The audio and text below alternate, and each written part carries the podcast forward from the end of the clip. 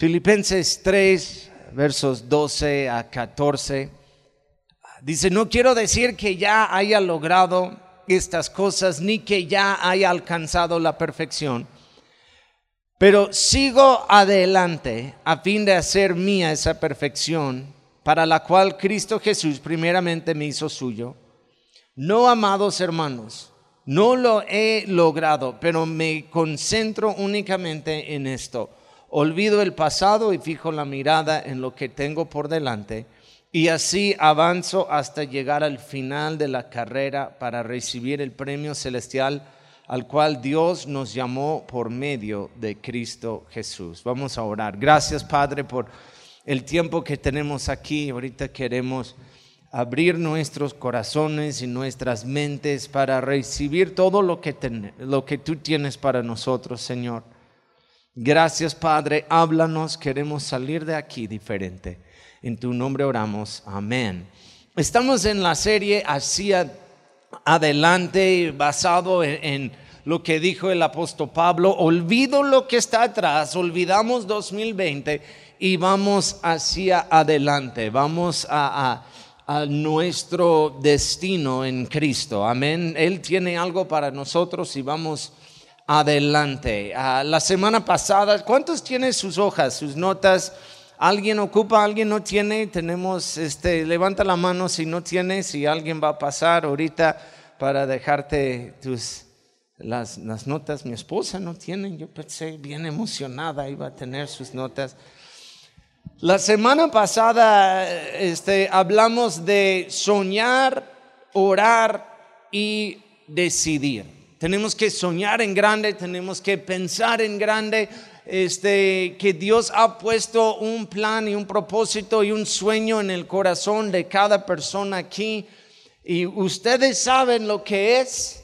Y tenemos que pensar y soñar este, que, que, que tengamos sueños grandes y lo que Dios tiene para nosotros. Después orar, oramos por la visión, oramos por el sueño. Este, esta semana que terminamos fue una semana de oración. Gracias por participar. Tuvimos oración en las mañanas en línea y en las tardes aquí. Y tenemos que, me, me gusta empezar el año orando, porque tomamos todo, todo lo que estamos pensando por este año, tenemos que cubrirlo en oración y el último punto de la semana pasada fue decidir, hacer la decisión. Yo decido seguir adelante. Hoy vamos a, hablar de otras tres cosas, es arriesgar, perseguir e invertir. Arriesgar, perseguir y también invertir después del sueño, después de orar, y seguimos orando todo el tiempo, y después de decidir, yo, yo, yo voy adelante este año, yo no voy atrás, pues tenemos que tomar riesgos. Tenemos que tomar riesgos. Eclesiastés 11, verso 4 dice, esperar el clima perfecto nunca permitirá la siembra y creer que lloverá todo el tiempo impedirá que se recojan las cosechas. Me encanta este verso porque uh, eso nos ayuda en, lo que es el tercer punto de, la semana pasada, es decidir. Tenemos que hacer una decisión, tenemos que hacerlo, pero muchas decisiones ocupa, este, necesita, eh, hay un riesgo en hacerlo. Este, no sabemos, no sabemos qué va a pasar. Y siempre sacamos excusas y dice, si estás sacando excusas, nunca vas a hacer nada. Esperar el clima perfecto, esperar las condiciones perfectas, esperar que todo está en orden antes de hacerlo, nunca vas a hacer nada. No hay, no, no hay condiciones perfectas. Este, un, un muchacho hace Hace unos meses me invitó a hacer su podcast. Nunca salió, no sé por qué me invitó, este, pero nunca salió el podcast. Pero me invitó a hacer el podcast y, eh, acerca de plantar iglesias. Hemos plantado varias iglesias y, me, dijo, dame, este, Tony, y la gente escuchando, danos tu mejor consejo. Y la primera fue orar. Antes de hacer cualquier cosa, tienes que orar, tienes que orar. Y, pero una vez que oras, y si es palabra de Dios plantar la iglesia, yo dije, no esperas hasta que tengas mucho dinero y un equipo grande y todas las sillas y el lugar perfecto y, y, que tengas todo, todo en orden, porque nunca vas a plantar una iglesia, nunca.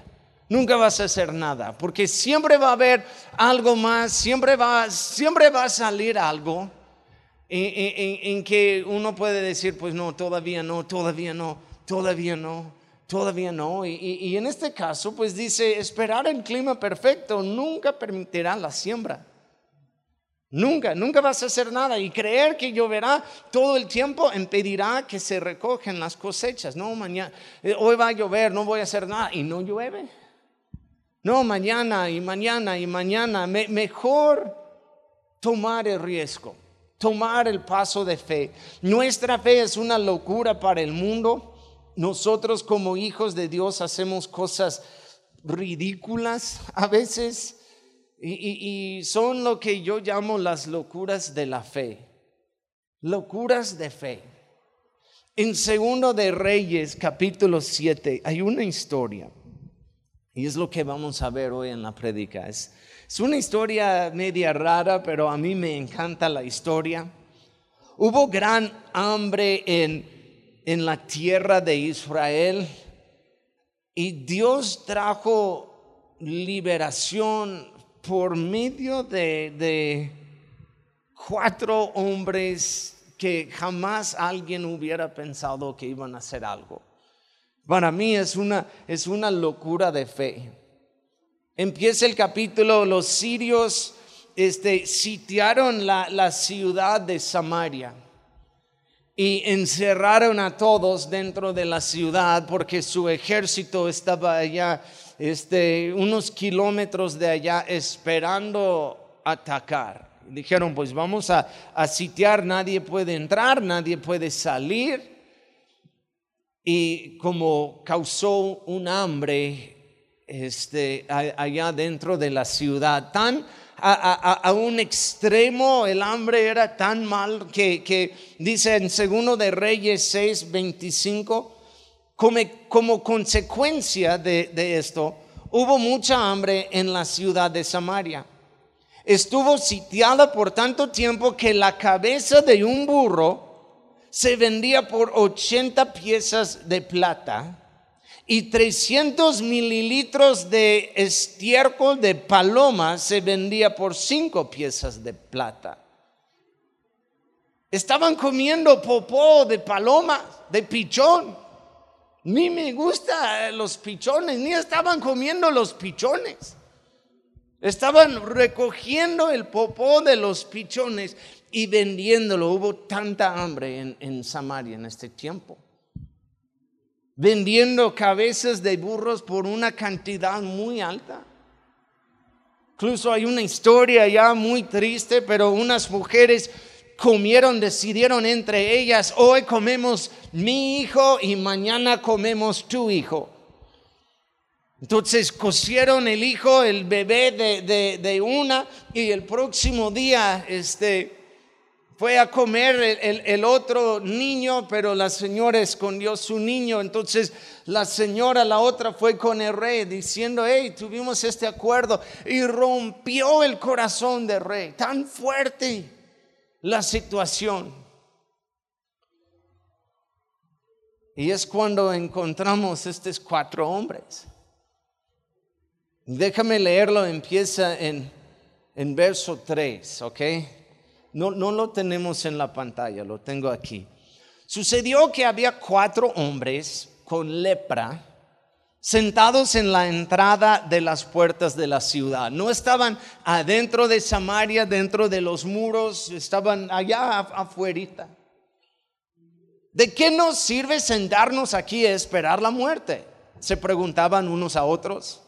Si nos quedamos aquí, moriremos. Pero con el hambre que hay en la ciudad, moriremos de hambre también allá si regresamos allá a la ciudad. Así que mejor sería ir y entregarnos al ejército este, arameo. Si ellos nos perdonan la vida, mucho mejor. Pero si nos matan, igual habríamos muerto. ¿Qué actitud? Ellos dicen, vamos a morir aquí. Si entramos en la ciudad, hay hambre, vamos a morir. La mejor opción que tenemos es ir adelante. La mejor opción que tenemos es ir al otro lado con el ejército. Si nos da vida, chido. Si nos mata, pues hubiéramos muerto de todos modos. Así que al ponerse el sol salieron así el campamento de los arameos, pero cuando se aproximaron al límite del campamento no había nadie.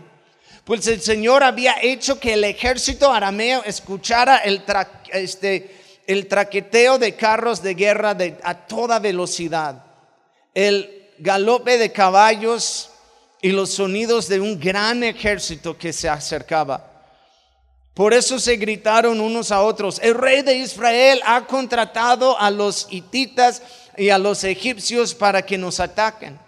Así que se llenaron de pánico y huyeron a la oscuridad de la noche, abandonaron sus carpas, sus caballos, sus burros y todos los demás y corrieron para salvar la vida. Cuando los leprosos llegaron al límite del campamento, fueron de carpa en carpa, comieron y bebieron vino, sacaron plata, oro y ropa y escondieron todo. Finalmente se dijeron entre ellos, este no está bien, hoy es un día de buenas noticias y nosotros no lo hemos dicho a nadie. Si esperamos hasta la mañana, seguro que nos ocurre alguna calamidad. Vamos, regresamos al palacio y vamos a contar a la gente allá lo que hemos encontrado. Una historia increíble, cuatro hombres con lepra hambre en la ciudad, un ejército está adelante. Ellos dicen, pues mira, no hay mucha opción. Vamos a, arriesgar todo. Vamos a tomar un paso de fe, porque si regresamos, si vamos atrás en la ciudad, vamos a morir. Si nos quedamos y no hacemos nada, vamos a morir. Están conmigo. Pero si vamos adelante, es un riesgo. No sabemos qué va a pasar. Tal vez nos perdona la vida y chido, si no, pues vamos a morir de todos modos, pero ya no hay opciones. Tenemos que ir adelante. Y empezaron a caminar. Y el ejército acampando unos kilómetros ya más adelante, dice que Dios hizo en sus oídos el, ruido de un gran ejército, carros, este, de caballo y este, un gran ejército llegando allá. No hubo un gran ejército, hubo cuatro leprosos nada más, caminando así. Yo, se cae el dedo, ya recoge tu dedo y, y, vamos, ¿verdad? Tu dedo de pie y vamos, y nada más ellos caminando, tomando este paso de fe, Dios hizo el ruido de un gran ejército. Se asustaron los, los arameos y dijeron, viene un gran ejército, no podemos, huyeron en la noche, dejaron todo, todo. Y estos cuatro leprosos finalmente llegan al campamento y, hola, buenos días, oiga, ¿verdad? Oiga, hay, hay alguien. Nadie empezaron a ver en las casas de campañas de repente empezaron a comer la comida, poner la ropa, ¿verdad? Empezaron a, wow, qué chido. Finalmente dice, no, es justo que nosotros tenemos todo eso, vamos y vamos a, a decir a los de Samaria. Y en esta manera Dios rescató el pueblo. Una historia increíble, pero empieza con cuatro hombres que arriesgaron todo, hicieron la decisión de vamos adelante.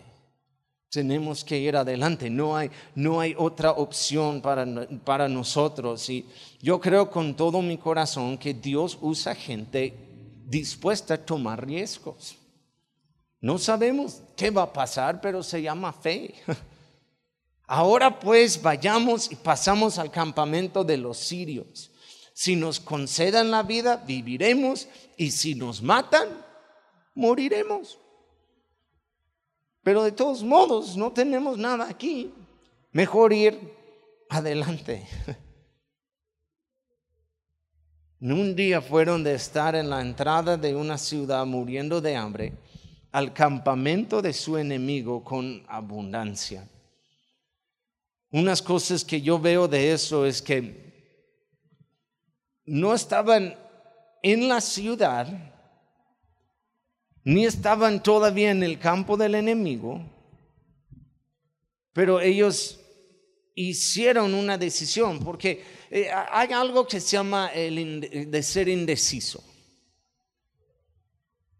Y siendo indecisos es cuando muchas veces no hacemos nada. O cuando tú decides no hacer nada, muchas veces estás decidiendo morir. Están conmigo en eso. Si ellos dijeron, pues no vamos a hacer nada, vamos a quedarnos aquí, ellos estaban haciendo la decisión, pues vamos a morir, vamos a tirar la toalla. Yo les dije la semana pasada, no está en nosotros, no es parte de nosotros, no es nuestro ADN tirar la toalla, hermanos, no lo tenemos. Lo que Dios ha puesto en cada uno de ustedes, en el corazón de cada persona aquí, el sueño, la visión, el plan, tienes que tomar un riesgo. Tienes que tomar un paso de fe. No sabemos qué va a pasar. No sabemos qué va a pasar en 2021. He hablado con pastores que me dicen, pues mira, no vamos a planear nada. Es que no sabemos qué va a pasar. No vamos a planear eventos, no vamos a planear nada. Es, simplemente, simplemente morir. Nosotros vamos a planear, estamos planeando cosas, si funciona, funciona, si no, si no podemos, no podemos, pero yo no voy a sentarme aquí como pastor, como, pues a ver, a ver qué pasa, no sé, no, tenemos planes, tenemos planes de, las series que vamos a hacer, que vamos a hacer miércoles, estamos planeando cosas para mujeres, estamos pensando en cosas que podemos hacer con matrimonios, queremos planear este, una cena romántica para matrimonios en febrero, estamos planeando las cosas. Y no sabemos y, si cancela todo, pastor, y si algo pasa, si tenemos que encerrarnos otra vez, ah, entonces yo no hago nada, voy a sentarme aquí sacando mocos. mejor planear, mejor tomar un, un paso de fe, arriesgar las cosas. Les animo a ustedes tomar riesgos este año, salir de su lancha como Pedro caminó sobre el agua. Los, los, discípulos se quedaron en la lancha riéndose de Pedro porque, porque sí se asustó y empezó a este, hundirse, la Biblia dice, pero Cristo agarró su mano y le rescató. Y le ayudó otra vez al barco y todo mojado allá, tal vez con una cobija ya sentado en el barco, los discípulos como... Y Pedro como, hey, usted, ninguno de ustedes salieron de la lancha. Pueden reírse todo lo que quieran, pero yo caminé en agua por un ratito. ¿Y tú qué? ¿Están conmigo? Mejor tomar el paso de fe. Tengo algo allá en sus notas. Si quieres algo que nunca has tenido, tienes que hacer algo que nunca has hecho. Si quieres obtener algo que nunca has tenido antes en la vida, la verdad tienes que hacer algo que nunca has hecho. Y es tomar un riesgo. Número dos es perseguir. Me encantan las palabras de, de, uno de los leprosos. Dijo, ¿de qué nos sirve sentarnos aquí a esperar la muerte? ¿De qué nos sirve esperar la muerte? ¿De qué nos sirve esperar el derrote? ¿De qué nos sirve esperar y no hacer nada? ¿De qué nos sirve? Siempre tener miedo de lo que está por delante. ¿De qué nos sirve estar aquí simplemente esperando la muerte? Y es la pregunta que todos tenemos que preguntarnos a nosotros mismos. La semana pasada escribieron su visión, su sueño. Otra vez, yo no sé qué es, pero ¿de qué te sirve no hacer nada? Nada más tenerlo escrito en una hoja. ¿De qué te sirve? Algunos de ustedes, si este año queremos ver más gente sirviendo aquí en la iglesia, ¿de qué te sirve nada más pensar dónde vas a servir? Hay que perseguirlo, hay que perseguir el propósito y el plan que Dios ha puesto en su corazón. Persíguelo con todo. Si quieres algo, tienes que perseguirlo. Me encantan las palabras y es el verso de, de, la serie del apóstol Pablo. Olvido el pasado y fijo la mirada en lo que tengo por delante y así avanzo hasta llegar al final de la carrera. Tienes que perseguir el final. Olvidando lo que está atrás, dice, en una versión dice, eh, extendiéndome por lo que está por delante. Por delante. Extendernos es, es lo que está hacia adelante, es, es buscarlo, es buscar primeramente el reino de Dios, buscar a Dios, buscar, perseguir el sueño que Dios ha puesto en su corazón. Persíguelo con todo. Segundo de Reyes 7:5 dice, se levantaron, pues, ¿de qué nos sirve estar aquí sentados esperando la muerte?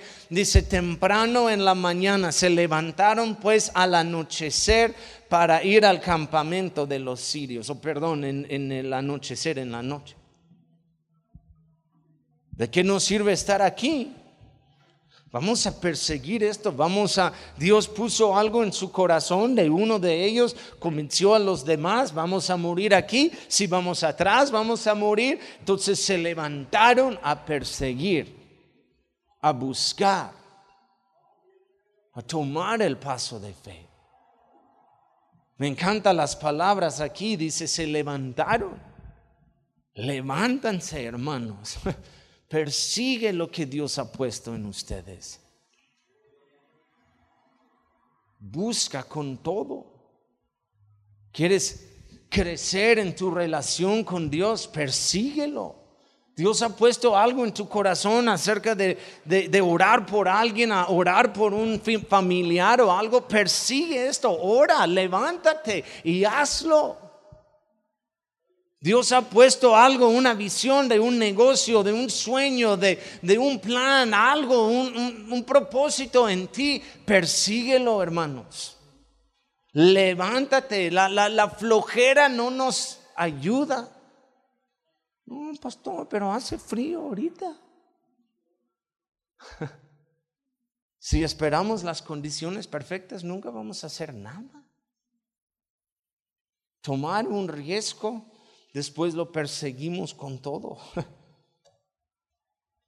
Dios ha puesto un propósito en el corazón de cada persona aquí, sueños y deseos. Ahora tenemos que perseguir el plan y el propósito. Lo que Dios tiene para ti, escúchame, es para ti y solo para ti, nadie más, tú eres único. Este plan es, es para ti, el propósito de Dios para tu vida, para mi vida, es algo único. Tú y yo somos individuos, somos únicos y Dios tiene algo especial para cada uno de nosotros. Efesios 2.10 dice, pues somos la obra maestra de Dios. Él nos creó de nuevo en Cristo Jesús a fin de que hagamos las cosas buenas que preparó para nosotros tiempo atrás. Dios preparó el sueño que tú tienes, que Dios plantó en ti la razón que está en ti es porque Dios preparó eso desde hace mucho tiempo y lo plantó en ti. Ahora lo perseguimos. Yo creo con todo mi corazón, te naciste con un propósito especial. Amén. No, no como, no como la película nueva de Disney, Alma, Sol, no, no como esto. Ok, buena película, pero sí está media fumada la película y, y no agarramos este, nuestra doctrina de películas de Pixar, ok, para que, para que sepan, ok. Este, muchos, ay, Dios me habló por medio de esa película. Ok, no, no, no. Pero en Efesios dice aquí que Dios, que te naciste y Dios puso algo en ti desde hace mucho tiempo y es solo para ti. Ahora tienes que buscarlo y perseguirlo con todo. Y número tres, para terminar, invertir. Invertir en tu futuro. En el plan que Dios tiene para ti, escúchame, te va a costar. Te va a costar tiempo, cuando tomas un riesgo, la verdad costó todo para estos hombres. Dice, no tenemos nada, lo que tenemos pues lo vamos a invertir, vamos a, arriesgar todo y lo vamos a hacer. Si, si perdimos todo, perdimos todo, pero mejor invertir. Si Dios ha puesto algo en tu corazón, mira, costó todo lo que tenemos nuestra familia tomar el paso de fe aquí. Y no es, por favor, no es, ay, pobrecitos o, este, ay, de la familia Simón o algo así, no, para nada. La, la verdad, supimos de antemano, si queremos algo, tenemos que invertir todo lo que tenemos. Y no estoy hablando solamente de dinero, estoy hablando de tiempo, estoy hablando de tus talentos, estoy hablando de, todo lo que Dios tiene, tenemos que ponerlo y decir, hey, yo, yo voy a invertir en esto. A perseguir algo, a buscar algo, tenemos que invertir. Invertir en la palabra de Dios este año, hermanos. Pusimos acá el plan de lectura de 52 semanas para leer la Biblia. Créeme, si tú inviertas un año en recibir la palabra de Dios, créeme que esa no es una inversión de pérdida. Dios va a cambiar tu vida, vas a crecer, Dios te va a hablar en manera grande. Sí te va a costar agarrar 15, 20 minutos diario e invertir en esto, pero es una inversión que tiene, tiene un plan, tiene un, un premio eterno. Están conmigo. Invertir en otros. Este año yo quiero invertir, es lo que hacemos como pastores, pero también yo quiero que ustedes agarren esta visión de invertir en otras personas. Me encanta las palabras de, de, los leprosos. Finalmente se dijeron entre ellos, este no está bien. Hoy es un día de buenas noticias y no hemos dicho nada a nadie. Si esperamos, si no decimos nada, algo mal va a pasar. Tenemos que contar esto a otras personas, tenemos que compartir, tenemos que invertir en otros. Lo que Dios nos dio a nosotros no puede ser nada más para nosotros. Cuatro, tenemos que ir a Samaria y tenemos que compartir las buenas nuevas que hemos visto hoy. ¿Están conmigo? Todo lo que tenemos aquí, créame hermanos, no es, yo no quiero un club cristiano aquí. Cuenta lo que Dios está haciendo con otros, por favor. No podemos engordarnos nosotros con la palabra y todo y nada más. Todo es para mí. No es para invertir en otros. Lo que Dios está haciendo en ti, lo que Dios ha plantado en ti, créeme, es para invertir, es para compartir con otros. Mi copa está rebosando, es para bendecir a otras personas. No es como Dios, lléname, lléname, lléname. Abundancia, abundancia. La abundancia de Dios en ti es para bendecir a otros. Digan amén. Invertimos en otros. Te va a costar tu tiempo, salidas con gente, tal vez un café o algo, pero invertimos en otras personas. Todo lo que tenemos no es simplemente, ah, es para nosotros, no, es para compartir con otros. El plan de Dios en tu vida, yo no sé qué es, pero es para bendecir a otras personas. Invertir en tu iglesia local. ¿Están conmigo? Y no digo eso por, por ser el pastor, yo, no quiero manipular a nadie. Tienes que invertir en tu iglesia local primero. Pero, ¿cuántos aman su iglesia? ¿Cuántos dice, vale, vale la pena invertir aquí? ¿Ha sido una bendición y queremos bendecir a otras personas? Y nos toca a nosotros ser dueños aquí. Esta es, este es mi iglesia. Y invertir aquí, tú ves algo y puedes invertir, puedes ayudar, puedes hacer algo. Queremos que todos vean este lugar como esta es mi iglesia y yo sirvo y yo ayudo y, que, que, que estén ustedes orgullosos de invitar gente aquí. Pero invertir hay una onda y, ha, pasado con mucha gente en, que, que, la iglesia no es un lugar, somos, eh, no es un lugar, nosotros somos la iglesia, entonces no tenemos que ir a un lugar y no tenemos y, y vamos afuera y abrazamos árboles y fumamos mota y todos estamos bien, somos la iglesia. y, y estoy jugando, pero y, créeme, yo creo yo, no soy tonto, yo sé que nosotros somos la iglesia. Este es un local que rentamos. Pero no podemos simplemente ser la iglesia afuera. ¿Ok? Este sí nos toca ser la iglesia 24/7, todo el tiempo. Tú y yo somos la iglesia. Pero qué poder hay en una iglesia local, un cuerpo aquí. Nosotros, te, necesito, me necesitan, necesitamos el uno al otro. Están conmigo. Somos la iglesia todo el tiempo, pero también como iglesia local tenemos un lugar donde podemos reunirnos, podemos alabar juntos. Ustedes ya vieron durante la pandemia nos tocó ser la iglesia afuera, en la casa, en pijamas, viendo. Qué difícil fue no tener a ustedes, la verdad. Podemos hacerlo, pero es mejor hacer iglesia juntas.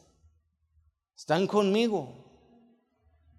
Comiendo cornflakes nada más y todos alabando y tú de vez en cuando, oh, sí, es no, pero aquí estamos juntos, alabamos juntos, escuchamos la palabra juntos, tomamos café juntos, están conmigo, tenemos el uno al otro aquí. Entonces yo voy a invertir en esto. Este tiene aquí, tiene un propósito eterno. Si tú inviertas en la vida de una persona, tiene un propósito eterno. Andrea, ¿me ayudas por favor con el teclado. Mateo 6, 19 dice, no almacenes tesoros aquí en la tierra donde los, este, las polillas se los comen y el óxido los destruye y donde los ladrones entran y roban Almacena tus tesoros en el cielo donde las polillas y el óxido no pueden destruir y los ladrones no entran a robar. Donde esté tu tesoro, allí estarán también los deseos de tu corazón. ¿Están conmigo? Cuando tú inviertas en el futuro, dejas un legado de fe que va a ayudar a otros en el futuro. Quiero terminar con esta historia de hace dos semanas falleció un gran amigo, pastor que nosotros conocemos. Ah, incluso tiene una conexión aquí con nosotros. Tengo amigos en Moreno Valley, California, una iglesia allá que nos apoyan. Los muchachos fueron allá a, a traer bocinas, teclados, cosas. Esta iglesia nos bendice, ha sido una bendición. Hay una iglesia en California siempre orando por esta iglesia, por nosotros aquí. El pastor de la iglesia es, un buen amigo mío. Su papá, eh, para mí es un héroe de la fe. Yo no uso, no me gusta cómo usamos la palabra héroe hoy en día. Todos son héroes, ¿verdad? Tomaste tres chocomiles en, menos de un minuto. ¡Ay, eres mi héroe, vato! Tengo que tomé tres chocomiles nada más en un minuto. Y no, no, uff, uff, puro fuego, puro fuego, héroe. ok, ok, ya. Perdóname. Pero este hombre para mí, un héroe de la fe. 87 años de edad yo le vi, yo, yo fui, cuando yo fui hace poco, hace una en, en noviembre, final de, noviembre, yo fui allá a predicar en la iglesia, ¿no? Fue mi único viaje todo el año. Yo vi el hermano, el, el, el pastor, es, es, el papá del, del, del pastor, era el pastor, muchos años en el ministerio, plantó como siete, ocho iglesias. Yo le vi, él y su esposa me saludó cada vez que yo predico allá, siempre él llegando conmigo.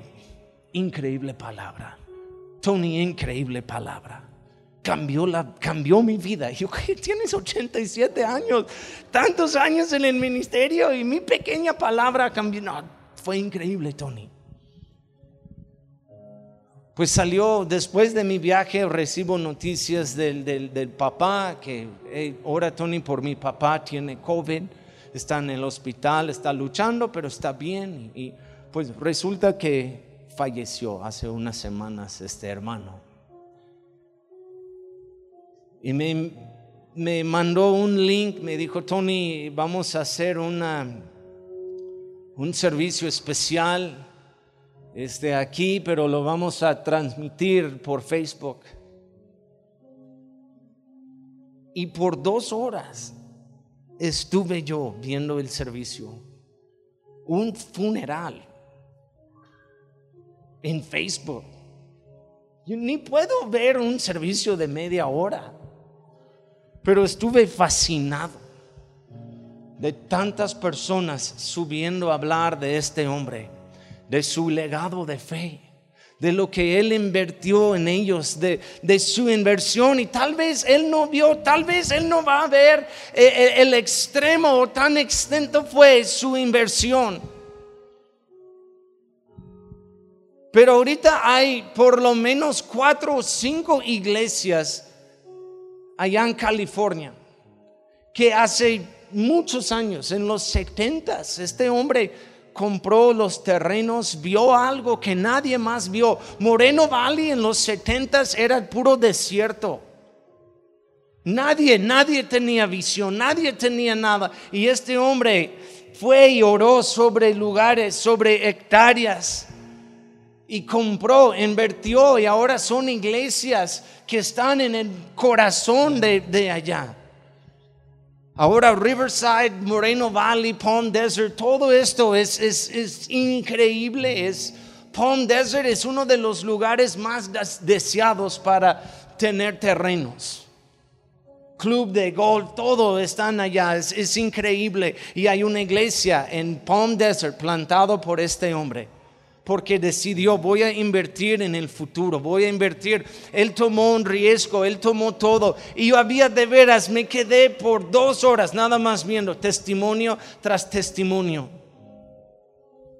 Diciendo, eh, Pastor Richard oró por mí, yo estoy aquí hoy por él. Y qué triste que fue en su funeral finalmente todas estas personas, pero me quedé, estuve llorando viendo su funeral, diciendo, este hombre invirtió, para mí es un héroe, tal vez no tiene un podcast, tal vez no tiene seguidores en, en Instagram, estoy seguro que ni sabía usar Instagram. Pero imagínense su entrada en el cielo él llegando y escuchando las palabras, bien hecho, buen siervo y fiel, entra aquí en tu descanso y entrando en el cielo, imagínense todas las personas, gracias, gracias. Estoy aquí por ti, gracias, gracias. Imagínense los aplausos de los ángeles, de toda la multitud en el cielo cuando entró este pastor, que tal vez nadie aquí en la tierra conoce o reconoció, pero famosísimo en el cielo. Están conmigo.